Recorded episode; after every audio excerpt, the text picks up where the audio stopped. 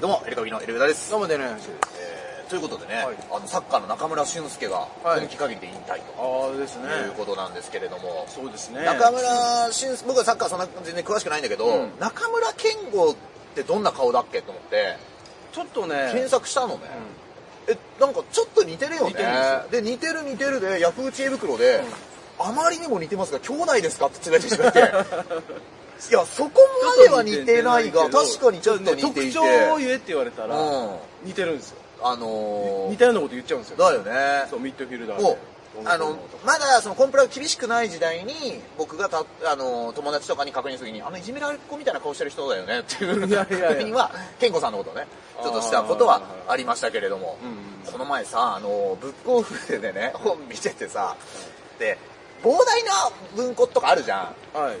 であやっぱタイトルだなとはい。あの目を引くのはね大体百田直樹さんなのよもうおおそうなの。 2冊入ったので、正確なタイトル覚えてないの。うんそうなんでそれ入ったかっていうと、1冊にはアホ、1冊にはバカって書いてあるんです よね。あ、あこれは目を引くなと。もう1冊あったんですよ。三浦和の本、たタイトルひらがなで、やめないよって いう。これは分かりやすい。やめないよやめないよ。おーいいつ出したやつか分かんないけど。はいは数は数で今、いまたニュースになってて、55歳で、またなんか、あの、うん契約を更新みい。はいはい。たいな。で、その更新、うん。 55歳で。結構争奪戦みたいな。えしかも、なんかその、まだ、えー、次まだいるところには、2歳上のお兄さんが指導役でいるみたいな。えー。あ、安。安いやつ。か数と安い。安。だから理想的な環境なんじゃあないか。安ね。みたいのが、まあ、言われてる安。フリューゲルスだったかな。あ、そうマなリんだノスだった。フリューゲルスだった気がするな。ねこっちは、こっちは実の兄弟ですから。うんあの、健吾さんと俊介さんはあ違違いうということなんですけども。ちなみにね、これもね、あの、格闘関、格闘関係者がちょっとつぶやいてるつぶやきなんですけど、はいはいはい。ついに UFC から、はい。契約下にある全選手に、オンラインカジノで UFC の試合にベッティングするのを禁じるという通達が来ました。えー。もちろん日本人選手の皆さんもですから気をつけましょうということで。うん。さ何そりゃそうかと。UFC の試合、アメリカの最高メジャーリーグの総合格闘技の団体の、に、えー出る選手は、オンラインカジノで UFC の試合って賭けができるらしいんだね、お客さんはね。ね。で、そりゃそうだよ。相手に全ベットして負けちゃったりとかってことだよね。できるってことだよな。そう。それがとうとう日本にも通達が来たっていうのを格闘関係の人がへーつぶやいていて。通達来たってことはやっぱちょっとやってたやついたんだななーのかな恐れがあるって自いう意味分にだかけるとかね、やってたかもしれないけど。で、これもすごいんだけど、朝倉未来選手がね、あのーなんかカジノ行ったんだって、うんうん8000万買ったんだって、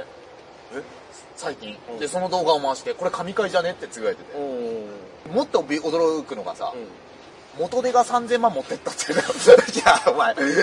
なんかで、何百万何百万でどんどんかけていくから、動画見たいんだけどね、んその、どっかで当たればスタッフが、えー、とか言って聞いてたんだけど、いや、試合と一緒なんで行くとき行かなきゃとか言って、うんさ8000万買って、う合計1億1000万持って帰る。ええすごいっしょ。格闘界のジャイさんなんだよ、もう。財産より2000万多いな持って帰ったかジャイさん、持って帰ったら多いけど、ジャイさんは当たったの9000万だから。ら あだから大きいなそうそうだなっああの人いくら買ったんだっけあ元な手か元手12三12万6000だったかすごいね。確かにえそれで9000万当てたの、な確か126通りだったもえーもうちょっとかなうん相当すごいね。すごい通りだっねというね、えーことでございます。ミンファイブってやつですあ、そうですか。これもね、もう一個、あの、ここでさ、チャンネルでさ、あのーまあ、ブレイキングダウンへの道なんていう動画を出しましたよ。うんで、えーどうなんそれか進んでるんですかあれはですね、えー次の練習をしようって話は今なっていて、はいはいただね、これもニュースになってるんですけど、まあ、ブレイキングの朝倉未来さん主催のうん1分間の殴り合いの戦い、まあ殴り合いというか総合格闘技ですね。格闘で、今、ブレイキングダウンが、もう、申し込み殺到で、もう全然、あの、出れないっていうニュース。ああ人気ありすぎちゃってもうで、な、なんでかっていうと、もう、強いプロの格闘家だけど知名度がないっていう人とかも、ももうう、たくさ来んやったている。でしょで、その中の1個のニュースなんだけど、元世界3位ボクサー、この人が前回敗戦してしまったと同時に得たものっていう。細川さんっていうか、あのープロボクサーの、はい元、元世界ランク3位のすごいね人がいたんですけすど、ごいね世界ランクさんまさかの喧嘩自慢の素人、テルを相手に判定0対5で完敗してしまった。えあなたもしかしたら見てるかもしれない。前回のブレイキングダウンかな。いや見てないそれまだで、うんえーこの、まあ、1分間なんで、うん相手が勢いでなんかバハイキックとかバンバンって蹴ったりして、まあタックルやってきたりで、なんなら最初に蹴りが急所に当たってしまったらしいんですよ。あらで、それで、まあ、ねもちろんいろんな格闘技にもよるけど、まあ、何分間かさ、こういう、うんうんあの、金を下にやったりとか、こう、うずくまったりといかやいさいよ、それはとにかく休むんだよ休むじゃないですかと。にかく休むんだよそれでいいんだよ高田信彦さんも結構休んでましたから、あの、フライトの時だけど、それが軽いブレイクで、うん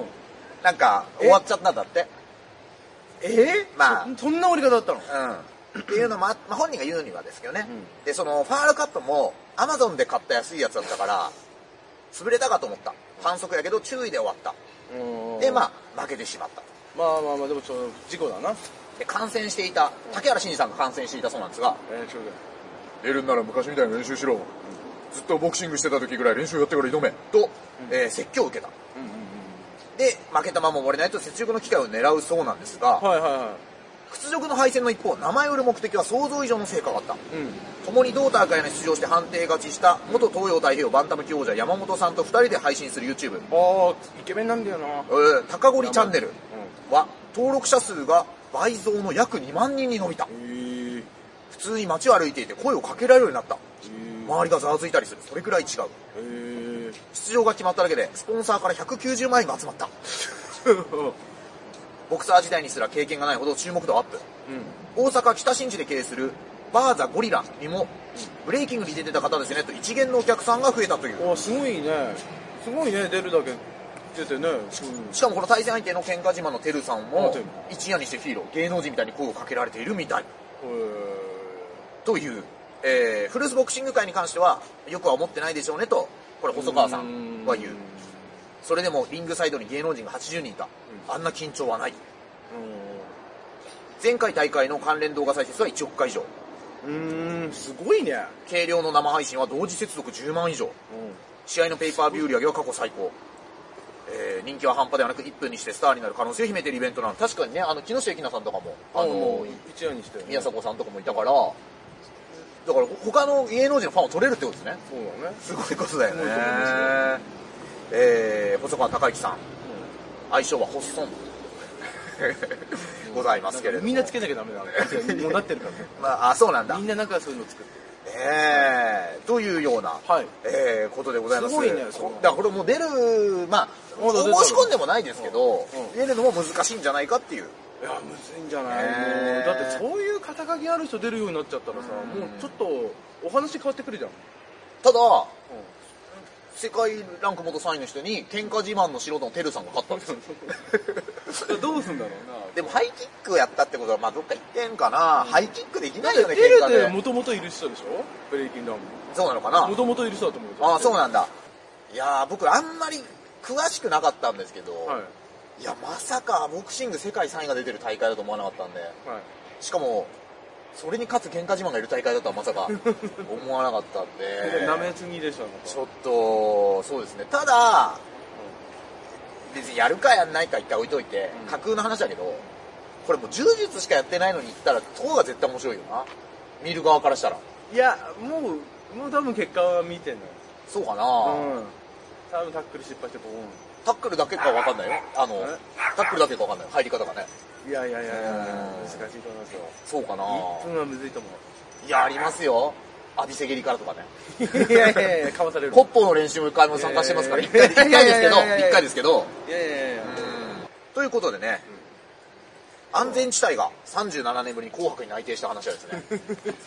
と次回ちょっと掘うりわ下ーげて、これはえーうわー何組目なんでしょうねデビュー40周年イヤーということでああそういうことで名曲メドレーの予感視聴率回復の目玉か、おーね もうターゲットがもう5060ぐらいいやいやいやいや俺らの世代も出ますよ田園の田園世代いもやですからもうもうもうソロじゃうんんソロだけど、まあ、安全地帯に戻った人もいるでしょうから。ね。えー、ということでございます。あえー、そんなところかな。あ、まあいいや、また、聞きますなんでいや いや、もう一個面白いのあったよな。じゃあ、じゃあ最後俺ね、友人とサブウェイに入ろうとしたら、サブウェイだけは絶対にやめとけと親に言われてて、と入店を拒否されました。本当にそういう教えである可能性と、アムウェイと勘違いしている可能性がちょうど50%ずつだった ので、何も言わず、モスバーガーに行きましたって、つぶやいてる方がいらっしゃって。確実に出たんでしょう、これは。確かにね、サブウェイはね、あの、パンの焼き方とかまで選ばなきゃいけなくてう、ん結構大変なんですよ ね。ビギナーにはちょっと難しいという親がか、もしかしたらもうそういう難しいの。サブウェイはむずいから、むずいからやめとけ。間違うとお思う。前じゃ使いこなせないよ。他でもね、行っちゃいますから。っていうことですね、ね。そういうことでございます。はいえー、まあ、そんなとこですかね。はいえーといったところで、えーまたお聞きなさいください。